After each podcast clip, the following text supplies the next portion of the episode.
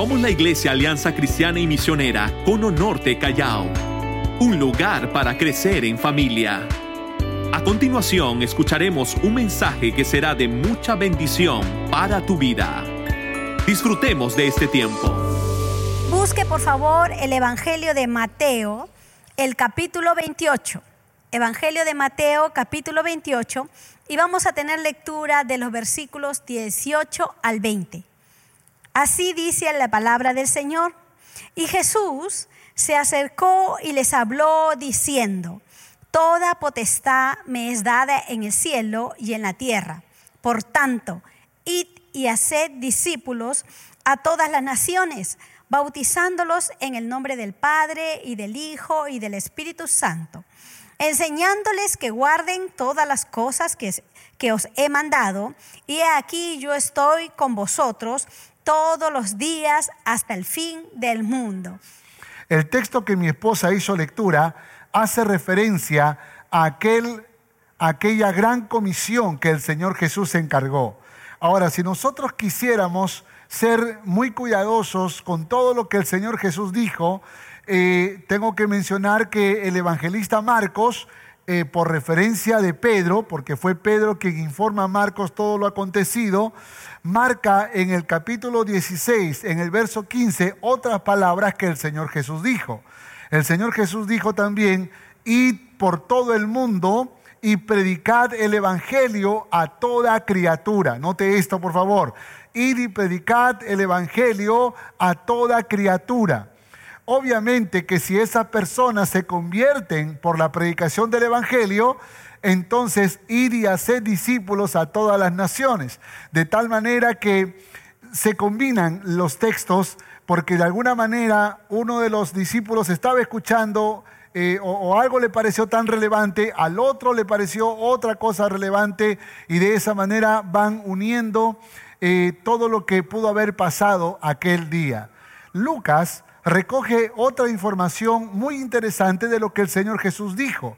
Si usted lee el contexto de estos, de estos versículos que estoy presentándoles, ustedes observarán que luego viene la ascensión. Entonces, antes de la ascensión, en Hechos capítulo 1, verso 8, dijo el Señor, esto escribió Lucas, recibiréis poder cuando haya venido sobre vosotros el Espíritu Santo. y dice la palabra, y me seréis testigos. La palabra griega para testigos es martus, de donde viene la palabra mártir.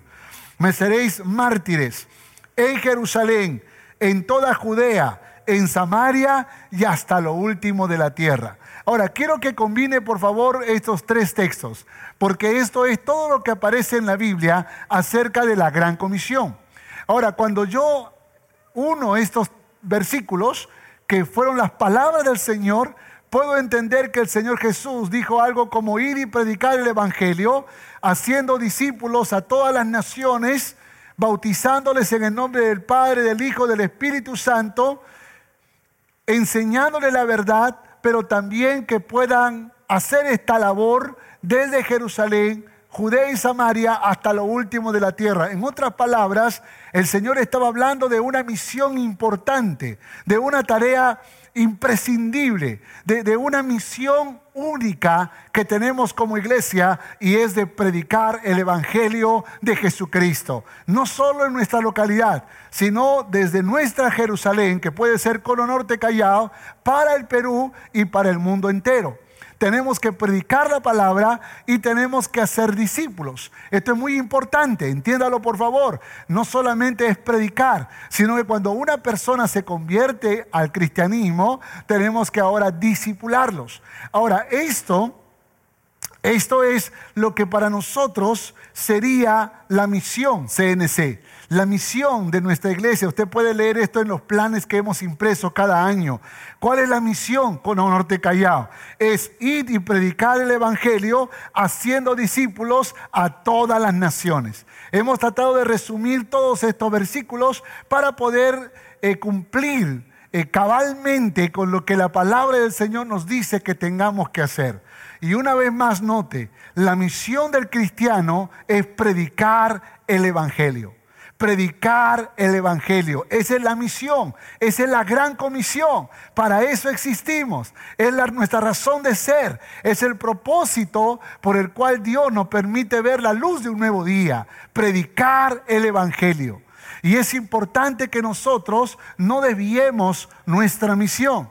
Dios no nos ha mandado a cambiar eh, la sociedad, no nos ha llamado para tratar de mejorar las relaciones en el mundo, Dios nos ha llamado para predicar el Evangelio de Jesucristo. Porque el mensaje de Jesucristo es lo que realmente transforma. Y el deseo de Dios no es mejorar la vida de nadie. El deseo de Dios es convertir, es transformar la vida de las personas. Por esa razón esto solo se puede hacer con el Evangelio de Jesucristo. Por esa razón tenemos que amar la misión del Señor. Tenemos que amar. Y aquí le voy a dar rápidamente cuatro razones por las cuales tenemos que amar esta misión.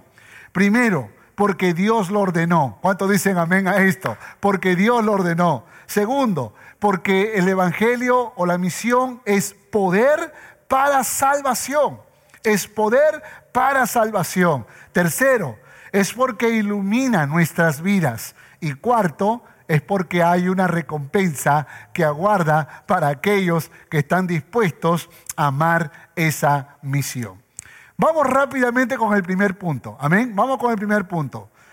Tenemos que amar la misión de Dios porque Dios lo ordenó. Es una orden de Dios y uno tiene que aprender a amar los mandamientos de Dios, ¿no? Tiene que aprender a amar la orden de Dios. Y si Dios lo ordenó, tenemos que obedecer. Y aquí entonces pongo como fundamento el texto que mi esposa hizo lectura. Dice, y Jesús se acercó y les habló diciendo, toda potestad me es dada en el cielo y en la tierra. Jesús recibe una potestad, una autoridad, no solamente en el cielo, nosotros sabemos que en su, en su, posición de creador del mundo, Él es Señor también en los cielos, pero también ahora en la tierra recibe la autoridad.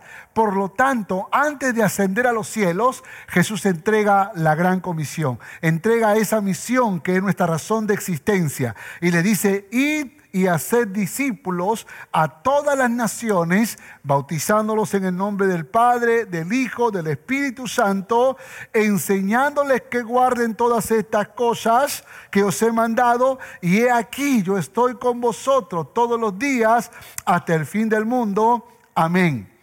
Déjeme organizar de manera muy sencilla esta porción. No tengo que crear nada, solamente organizar en cuatro, en cuatro cosas muy prácticas que encontramos en, la misma, en esta misma porción bíblica. A, id y hacer discípulos a todas las naciones. Creo que aquí está implícito el predicar el Evangelio y a los que se conviertan, pues disipularlos en el camino del Señor. Entonces, también algunos pueden interpretar ir y hacer discípulos como predicar el Evangelio. Pero, dice eh, el texto, bautizándolos en el nombre del Padre, del Hijo y del Espíritu Santo. Escúcheme, una persona que realmente está convertida al cristianismo deseará avanzar y crecer en su vida cristiana. Deseará bautizarse deseará dar pasos de obediencia, porque por su fe en Cristo Jesús quiere seguir obedeciendo a Dios. Y el Señor dijo, no solamente que se conviertan, sino que se bauticen, porque el bautismo es un testimonio público de tu fe en Cristo Jesús.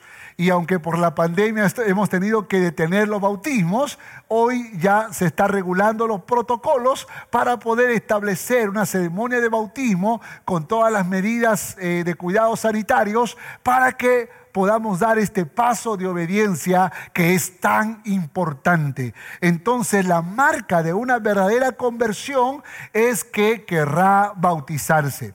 Pero sigue diciendo el texto, enseñándoles que guarden todas estas cosas que les he mandado. El deseo de Dios no solamente que se conviertan y que se bauticen, sino que crezcan en los caminos del Señor, que puedan avanzar y aprender las verdades de Dios, que puedan conocer a, a este maravilloso Dios a través de la palabra, que puedan entender la revelación de las sagradas escrituras, que revela el carácter de Dios, la naturaleza de Dios, pero también revela el propósito para nuestras vidas. Note lo que dice la palabra enseñándoles que guarden todas estas cosas que les he mandado. Dios está demandando que nosotros enseñemos la palabra. De ahí que es tan importante ser parte de este culto. De ahí que es tan importante ir los martes a la escuela de capacitación ministerial, porque de esa manera usted se va preparando en el conocimiento de la palabra de Dios.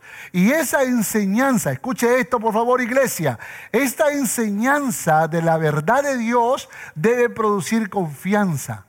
Por eso dice la palabra, confiando que yo estoy con vosotros todos los días hasta el fin del mundo. ¿Por qué los cristianos se desesperan? ¿Por qué los cristianos se angustian? ¿Por qué los cristianos se afligen? ¿Por qué se deprimen? ¿Por qué los cristianos andan muchas veces peor que aquellos que no conocen a Dios?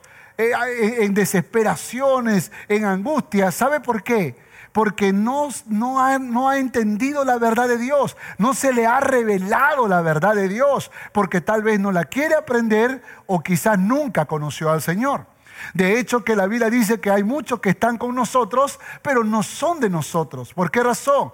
Porque tal vez les gusta la vida cristiana, pero no hay una verdadera conversión en su vida. Si usted es un verdadero convertido al cristianismo, usted querrá bautizarse, usted querrá aprender la palabra de Dios y usted aprenderá a confiar en Dios. Usted aprenderá a poner su esperanza en Dios. Usted aprenderá a no jugar a ser Dios, a querer cambiar el mundo, el Perú, o su familia como usted quiere. Usted confiará en aquel que tiene el poder para hacer grandes proezas, para hacer grandes milagros.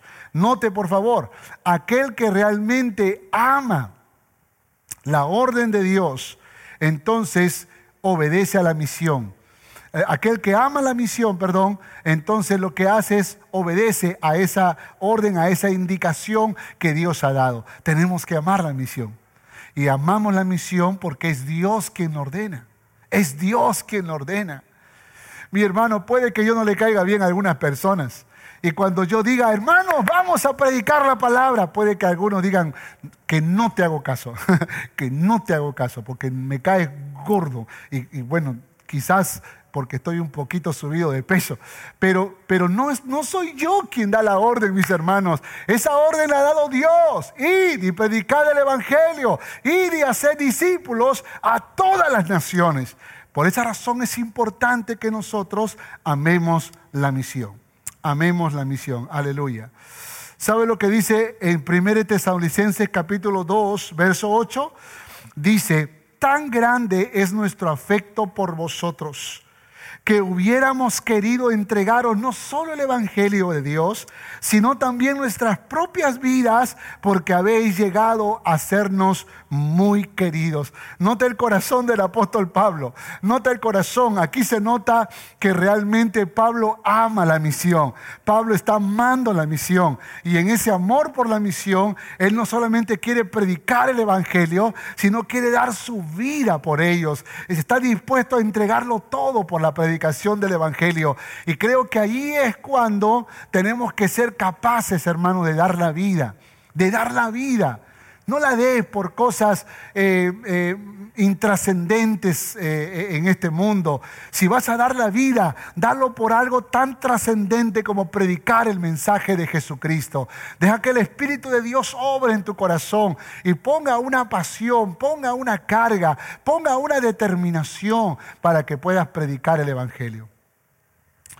Cuando los Aucas del Ecuador, una comunidad nativa en Ecuador, eh, fueron visitados por unos misioneros para que se les predique el Evangelio, la historia dice que mataron a los misioneros. Y sobre todo mataron a uno de ellos que intentó hacer contacto con, esta, con, esta, con este grupo étnico.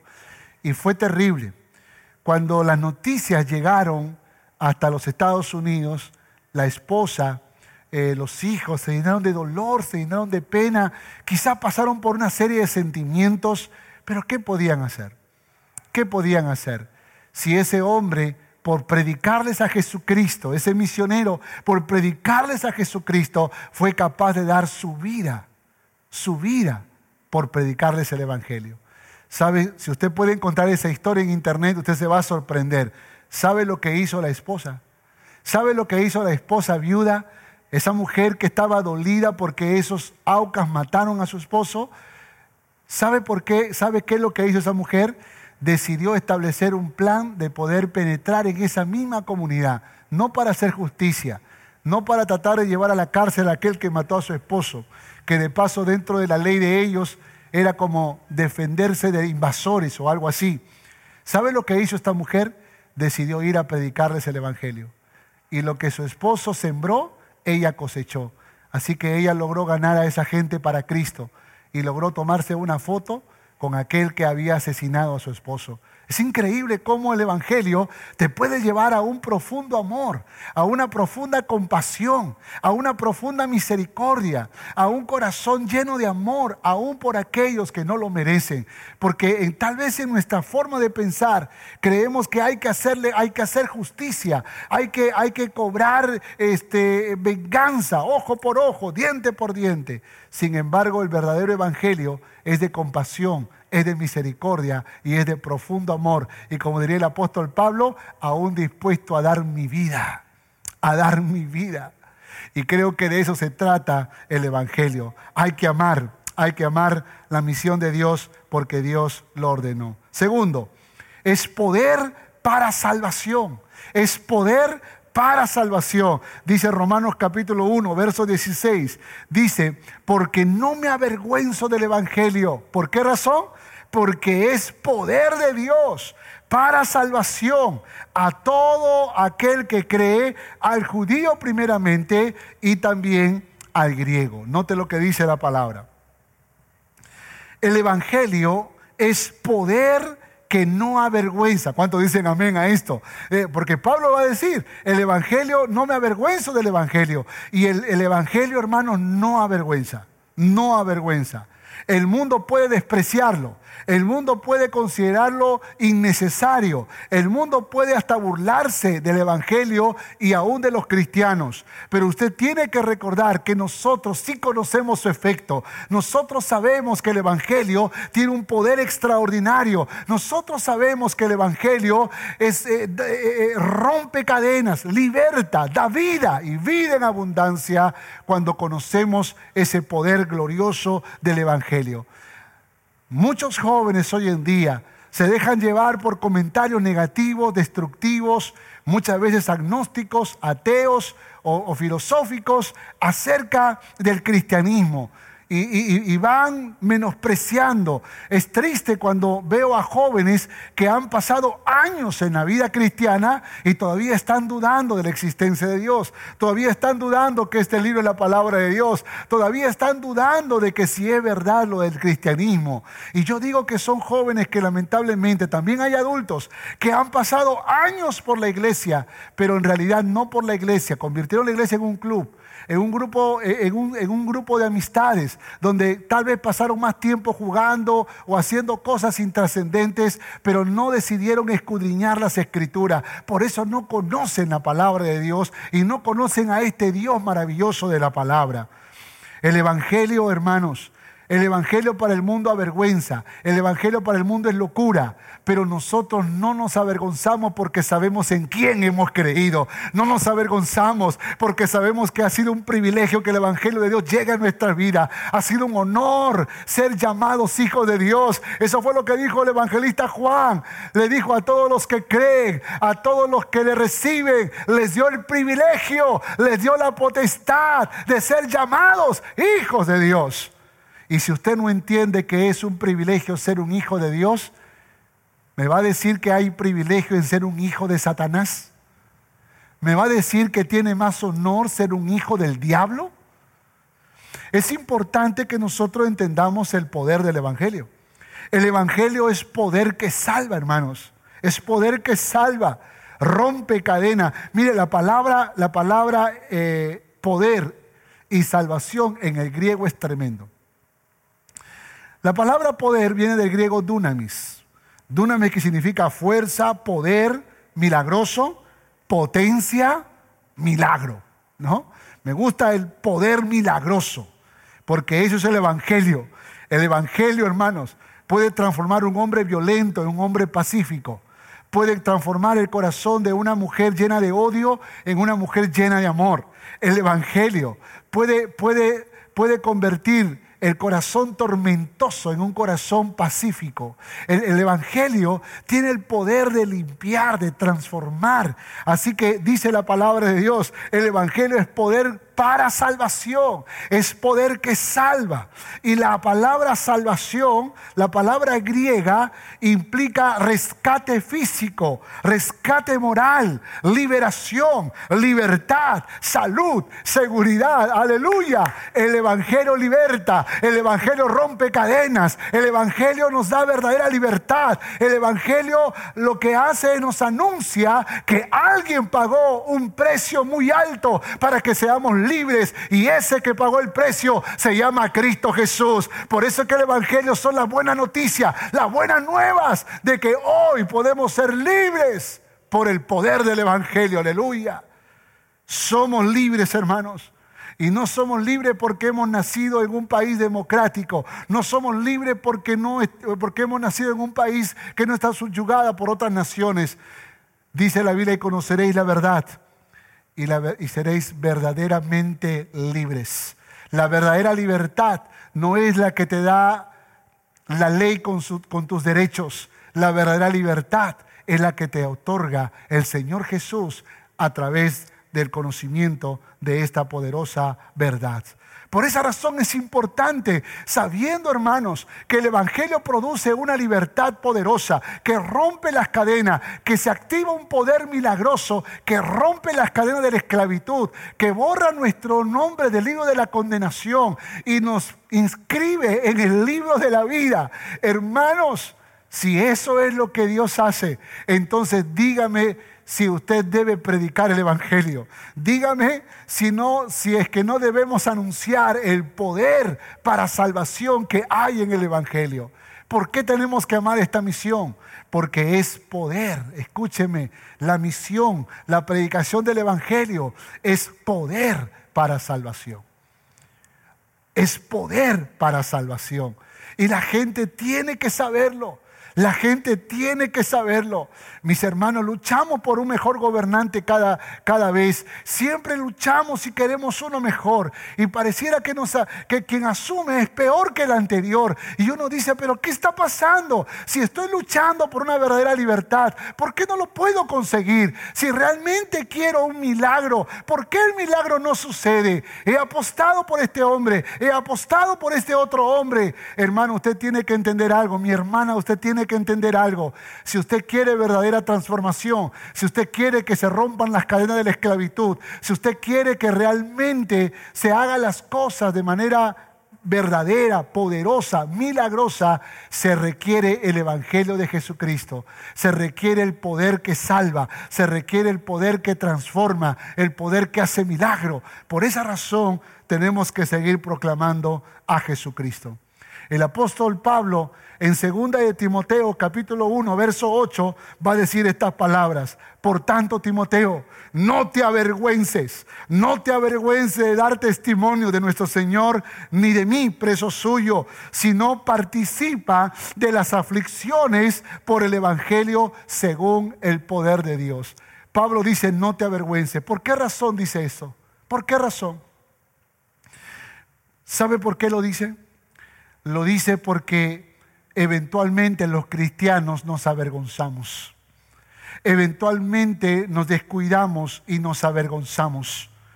Y por esa razón es muy importante, es muy importante que nosotros entendamos la misión, no te avergüences de dar testimonio de Jesucristo en tu universidad, con tus amigos, con tu familia, donde quiera que tú estés, no te avergüences. Y si es necesario, pasa por las aflicciones del Evangelio según el poder de Dios que actúe en tu vida. Soporta las aflicciones porque se van a burlar de ti, te van a llamar loco, fanático, que te engañaron, que te lavaron el cerebro. Muchas cosas te dirán, pero solo tú sabes el poder que ejerce en tu vida el Evangelio. Solo tú sabes lo que ha hecho en tu alma y en tu corazón. Solo tú sabes qué, cadenas ha roto. Solo tú sabes de qué te ha librado el Señor.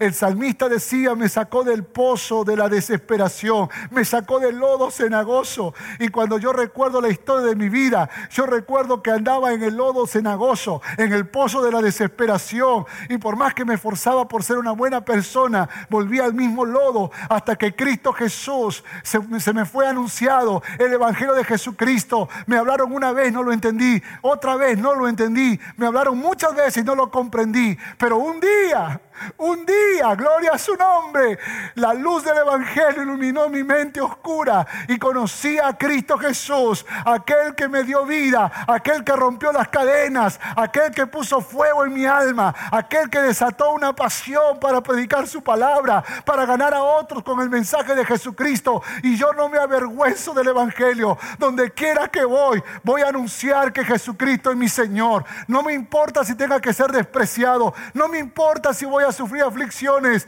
pero yo sé que es un honor y un privilegio ser un hijo de Dios. ¿Cuántos dicen amén a esto? Escriba allí, por favor, no me avergüenzo del Evangelio. No me avergüenzo del Evangelio. No te avergüences, dijo Pablo. No te avergüences. Tercero, ¿por qué razón debo amar la misión? Debemos amar la misión, debemos amar la predicación del Evangelio, porque ilumina nuestras vidas. Porque ilumina nuestras vidas. Segunda de Corintios capítulo 4, verso 4. Segunda de Corintios capítulo 4, verso 4. En los cuales, dice la palabra, el Dios de este siglo cegó el entendimiento de los incrédulos para que no les resplandezca la luz del Evangelio de la gloria de Cristo, el cual es la imagen de Dios, el cual es la imagen de Dios. Aleluya. Es importante que nosotros entendamos esta poderosa verdad. Hermanos, el mundo, el mundo está en oscuridad. El mundo está en tinieblas.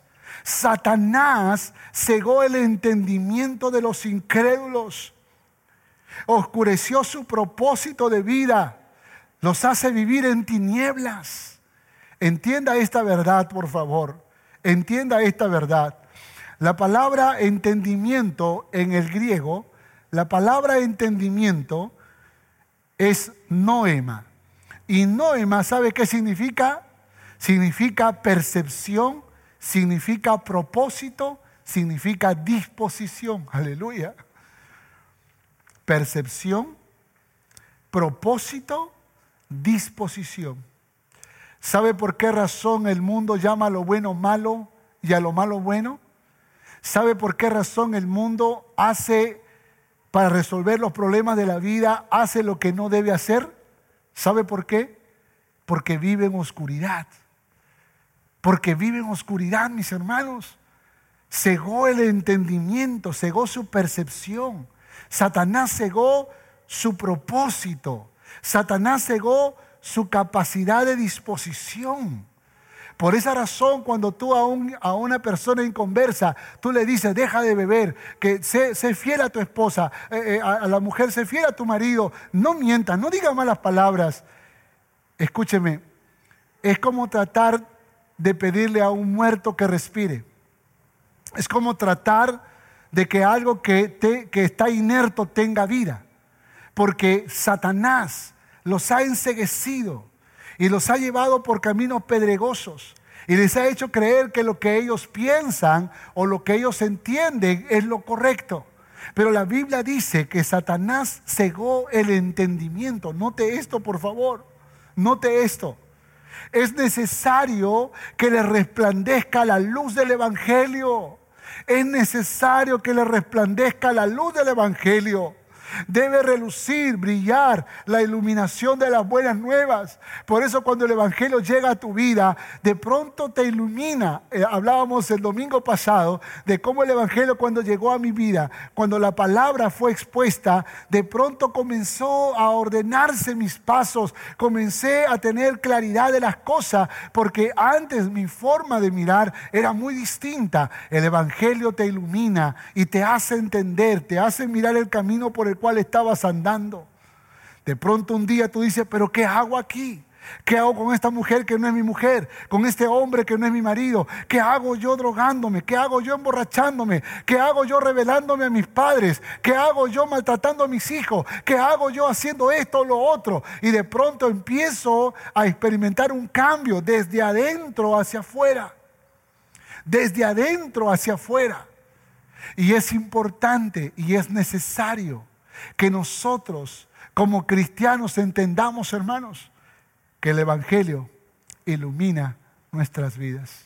Por eso tenemos que amar la misión, porque no hay otra forma de que el mundo sea iluminado de la oscuridad en la que vive.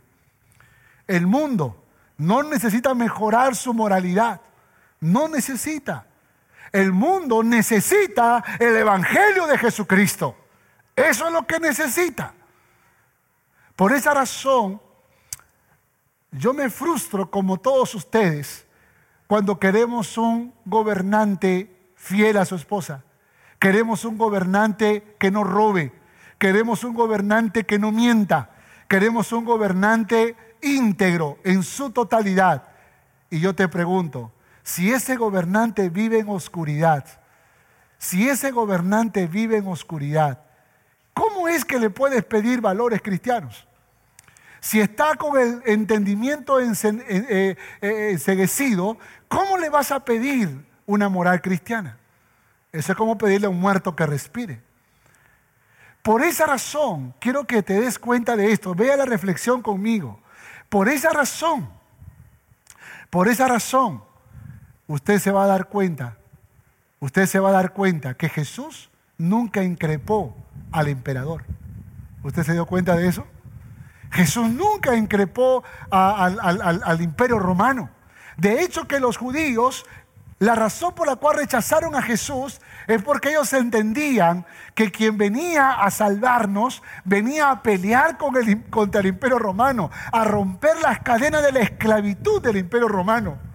Sin embargo, Jesús les dijo, mi reino no es de este mundo. Por lo tanto, Jesús vino a libertarlos, pero vino a libertarlos del pecado y de la condenación eterna. ¿Cuántos dicen amén a esto?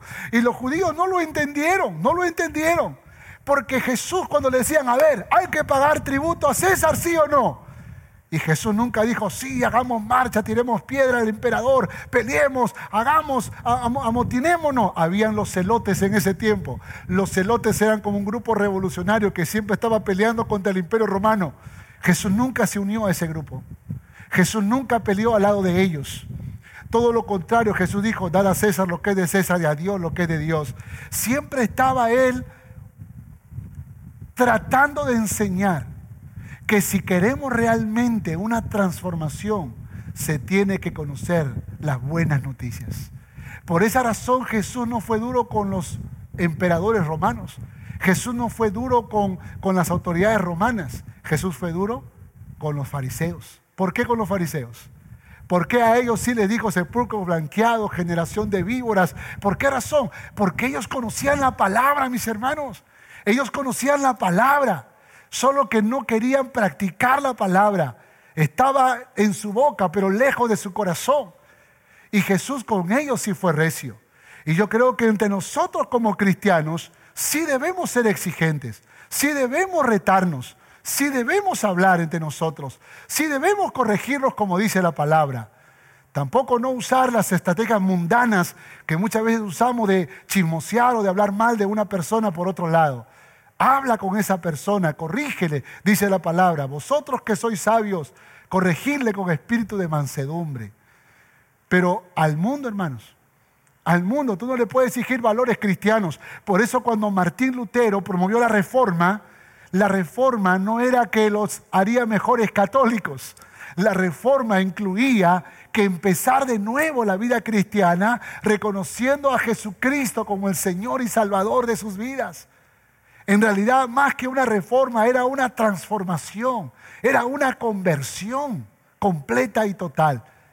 Por esa razón es importante y es necesario que nosotros podamos entender la palabra, conocer la palabra, vivir la palabra, pero el mundo está en oscuridad. ¿Y qué necesita? Necesita la luz del Evangelio. Necesita la luz del Evangelio. Aleluya. Mire lo que dice en segunda de Pedro capítulo 2 verso 20. Segunda de Pedro capítulo 2 verso 20. Ciertamente dice, mira la palabra, habiéndose ellos escapado de las contaminaciones del mundo por el conocimiento del Señor y Salvador Jesucristo. ¿Cuántos dicen amén a esto? ¿Cuántos dicen amén a esto? Ciertamente, dice, si ellos, habiéndose escapado de las contaminaciones del mundo por el conocimiento del Señor y Salvador Jesucristo, la única manera de escapar de la oscuridad, de las tinieblas de este mundo, es conociendo a Jesucristo como Señor y como Salvador. Ese es el Evangelio. Esa es la misión. Y la única manera de sacar de la oscuridad a este mundo es a través de la misión que hemos sido encomendados. ¿Te has dado cuenta que José no desafió a Faraón, no se rebeló ante Faraón, no eh, increpó sus faltas, porque puede que Faraón haya sido idólatra, haya sido adúltero, haya sido asesino, haya sido, qué sé yo, tantas otras cosas como los malos emperadores y malos reyes de la antigüedad. Pero la Biblia nos dice que José estaba cerca de Faraón y de alguna manera su presencia con un corazón temeroso de Dios sirvió para iluminar la oscuridad de Faraón. ¿Se ha dado cuenta que no tenemos a un Sadrach, Mesaya, Abednego que luchó contra Nabucodonosor, que más bien estaban sirviendo a Nabucodonosor y que llegado el momento en donde le pidieron que adoraran a, dioses y, y confrontaban su fe, ellos prefirieron confiar en Dios y que finalmente fueron echados al horno de fuego pero después Dios mostró su gloria y Nabucodonosor se convirtió, se convenció a causa de ese milagro, de esa manifestación de fe. Yo no veo a Sadrach, Mesach y Abednego tirando piedras, eh, llenando sus, sus este, eh, eh, redes sociales de insultos a las autoridades, al gobierno. No. Yo los veo a ellos orando, yo los veo confiando en Dios y con su fe iluminando la oscuridad de este mundo.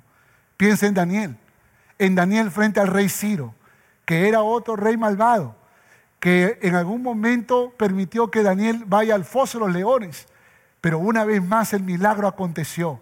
Yo no veo a Daniel insultando al rey Darío, yo no veo a Daniel hablando mal del emperador este, sino más bien con su, con su temor de Jehová, iluminando la oscuridad de Darío, al punto que Darío reconoce que Jehová es el verdadero Dios, aleluya.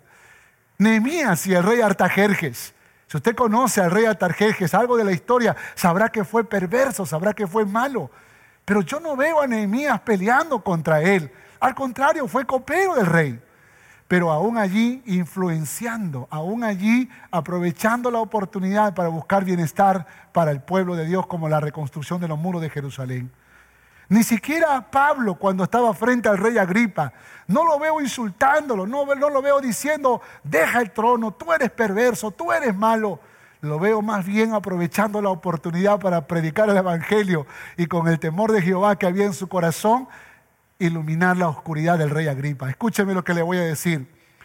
No se trata de, echar, de pelear, de votar, de, de, hacer guerra. Se trata de iluminar con el temor de Jehová. Se trata de que seamos luz en medio de la oscuridad. Se trata de que podamos llevar el mensaje de luz y de esperanza. Se trata de que lo hagamos. Hermanos, el mundo no lo va a hacer. El mundo tiene la mente enseguecida. Ellos creen que hay que tomar palos, piedras, que hay que pelear por el derecho.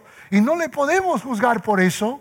Pero usted y yo sabemos que tenemos que pelear con las armas espirituales, con el Evangelio de Jesucristo, que podamos ser luz en la oscuridad. Por esa razón tenemos que orar por esos cristianos que están alrededor de los gobernantes, esos cristianos que están alrededor de los congresistas, esos cristianos que están alrededor de la gente que está en la alcaldía, para que ellos sean, para que ellos sean los José, los Adán, Mesaya, Bennego, los Daniel, los Nehemías, los Pablos de este tiempo. Y el Evangelio de Jesucristo puede iluminar la oscuridad de los que están gobernando. Eso es lo que tenemos que hacer. Eso es lo que tenemos que orar y pedirle a Dios. Y si tú estás cerca a alguien en autoridad, ilumina con el Evangelio de Jesucristo. No por nada Jesús dijo, vosotros sois la luz del mundo. ¿Y sabe por qué lo dijo? Porque el Evangelio de Jesucristo está en nuestras vidas. ¿Cuántos dicen amén a eso? Cuatro, cuatro, tenemos que amar la misión porque hay recompensa, porque hay recompensa. Primera de Corintios capítulo 9, versos 16 y 17. Dice, pues si anuncio el Evangelio, no tengo por qué gloriarme, porque me es impuesta necesidad. Y hay de mí si no predicar el Evangelio. Por lo cual, si lo hago de buena voluntad, note lo que está diciendo Pablo, hay de mí si no predicar el Evangelio. Pero si lo hago de buena voluntad, ¿qué dice la palabra? ¿Qué dice? Recompensa tendré. Pero si de mala voluntad, hay cristianos que predican el Evangelio de mala voluntad, por cumplir. Entonces dice, la comisión me ha sido encomendada. En otras palabras, por lo menos cumplo con lo que se me ha encargado.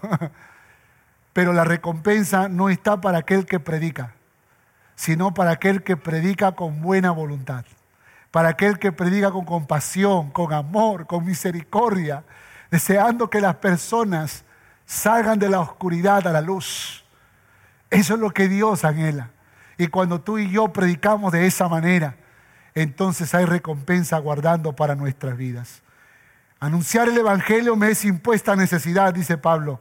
Ay de mí si no predicar el Evangelio, pero si lo hago de buena gana, recompensa tendré. Pero si de mala voluntad, por lo menos cumplo con lo encomendado, aunque no reciba premio, aunque no reciba recompensa. Sabe que la palabra recompensa en el griego es mistos, que significa premio, salario, galardón, pago en sentido literal o figurado. Note, note esto, por favor. En sentido literal o figurado. Eso significa que el premio del cual está hablando Dios es tangible e intangible. y cuando digo tangible, estoy diciendo que la recompensa la vas a recibir acá en la tierra, mis hermanos. Pero también la recibiremos cuando estemos en los cielos. Porque la Biblia dice que habrán coronas y galardones aguardando para aquellos que vivieron en obediencia al Señor. Por esa razón es importante que tú te preguntes cómo estás viviendo tu cristianismo y cómo estás haciendo tu servicio. Porque hay gente que dice, la familia es primero, la familia, sirve a tu familia, la familia. Yo también creo en la familia. Pero déjeme decirle que aún el mundo sirve a su familia. Pero si usted quiere ser un verdadero siervo de Jesucristo, si usted quiere ser una verdadera sierva de Jesucristo, usted tiene que ir más allá de servir a su familia.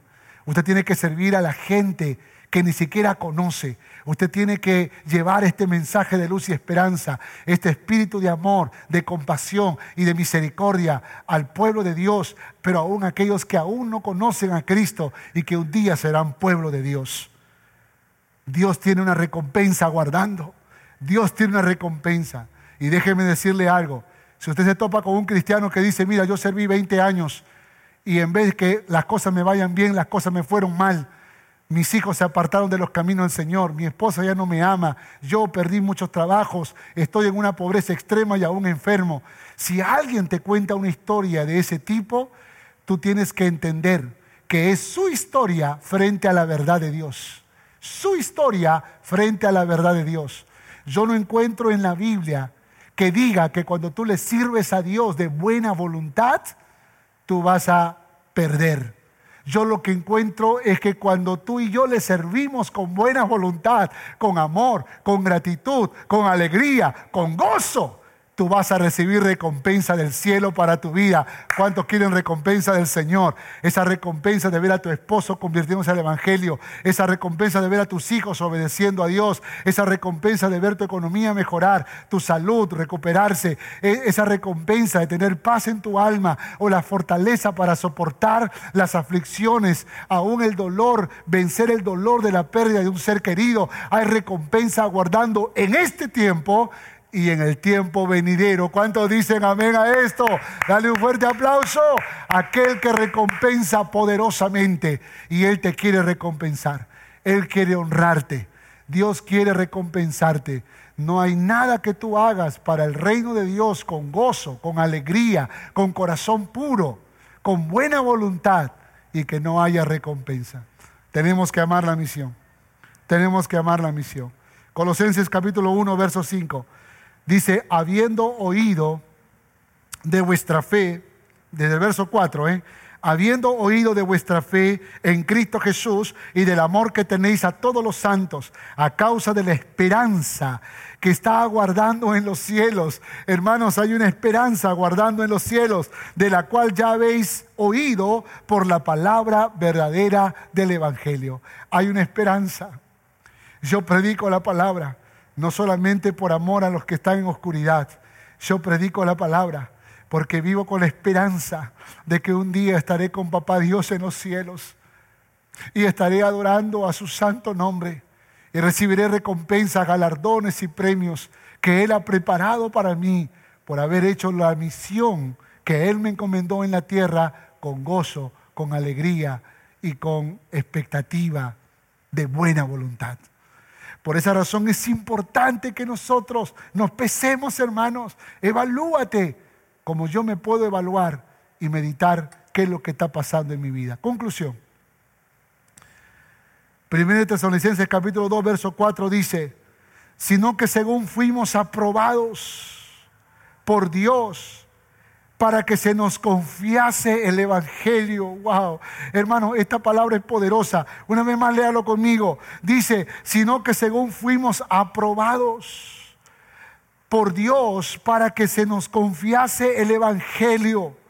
Así hablamos, no como para agradar a los hombres, sino a Dios que prueba nuestros corazones.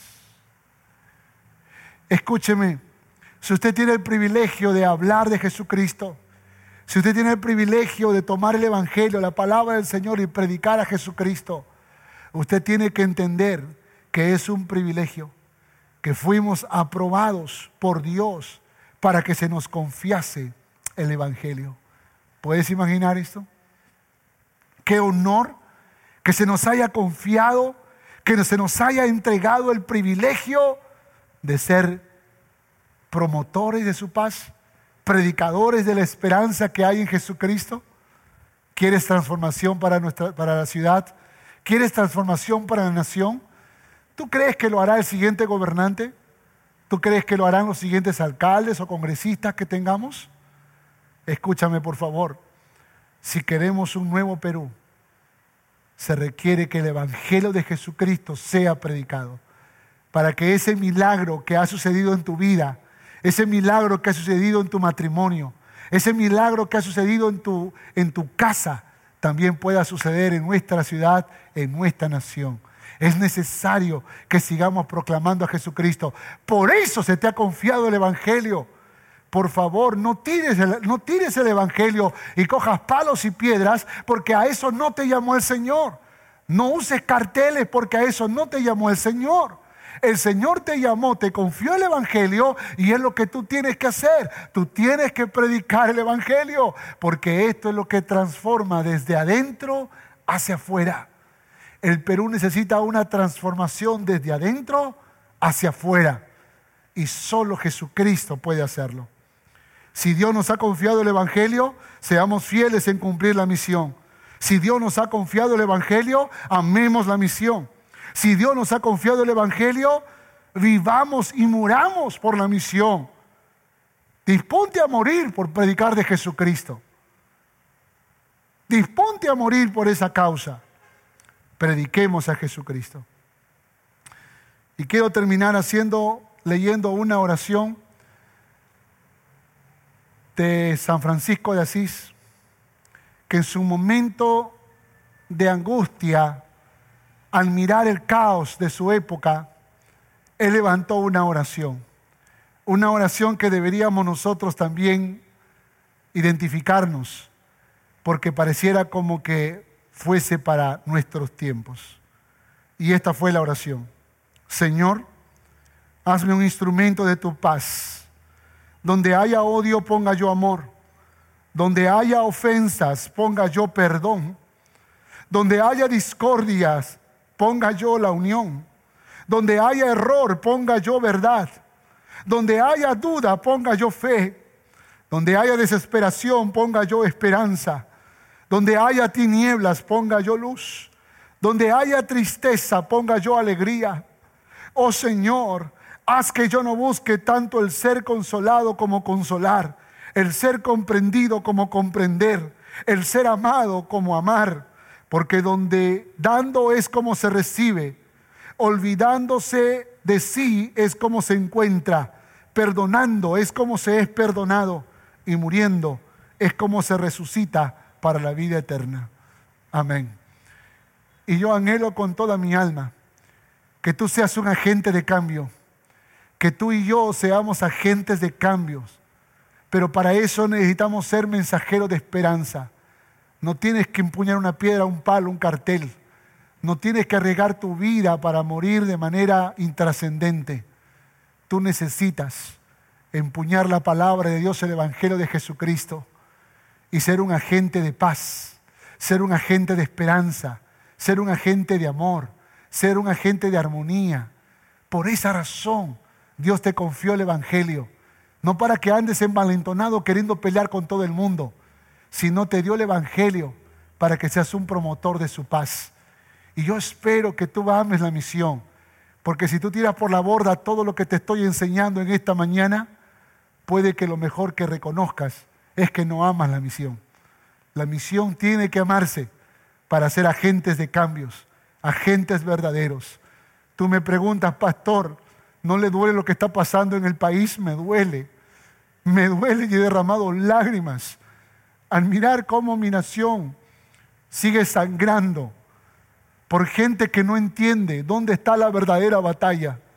Cuando Moisés le dijo a Josué, ve a pelear contra los amalecitas, él le dijo, yo iré a pelear a la cumbre de la montaña.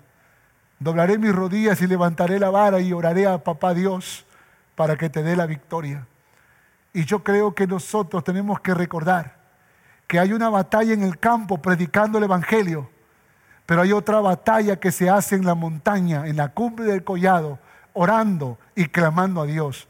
Y nosotros estamos en los dos frentes predicando el Evangelio y en la cumbre del collado.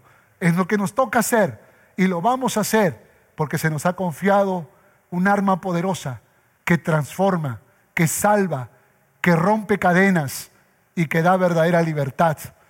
Y vamos a usarlo en el nombre de Jesús. ¿Quieres orar conmigo? Por favor, cierra tus ojos. Y si hay alguna persona que todavía no conoce a Jesucristo y quiere en esta mañana rendirle su corazón, déjame anunciarte este mensaje.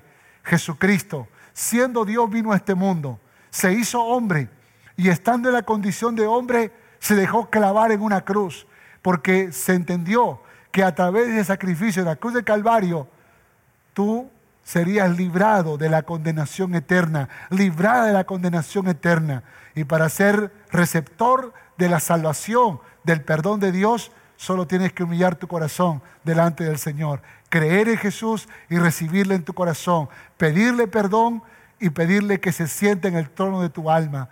Él derramó hasta la última gota de su sangre para que tú tengas vida y vida en abundancia. Así que yo te reto ahora en el nombre de Jesús, desafiémonos y pidámosle al Señor que le entregues tu corazón. ¿Quieres hacerlo? Repite esta oración. Señor Jesús, te entrego mi vida, te entrego mi corazón Reconozco que soy pecador, reconozco que soy pecadora y te recibo en mi corazón como mi Señor y como mi Salvador.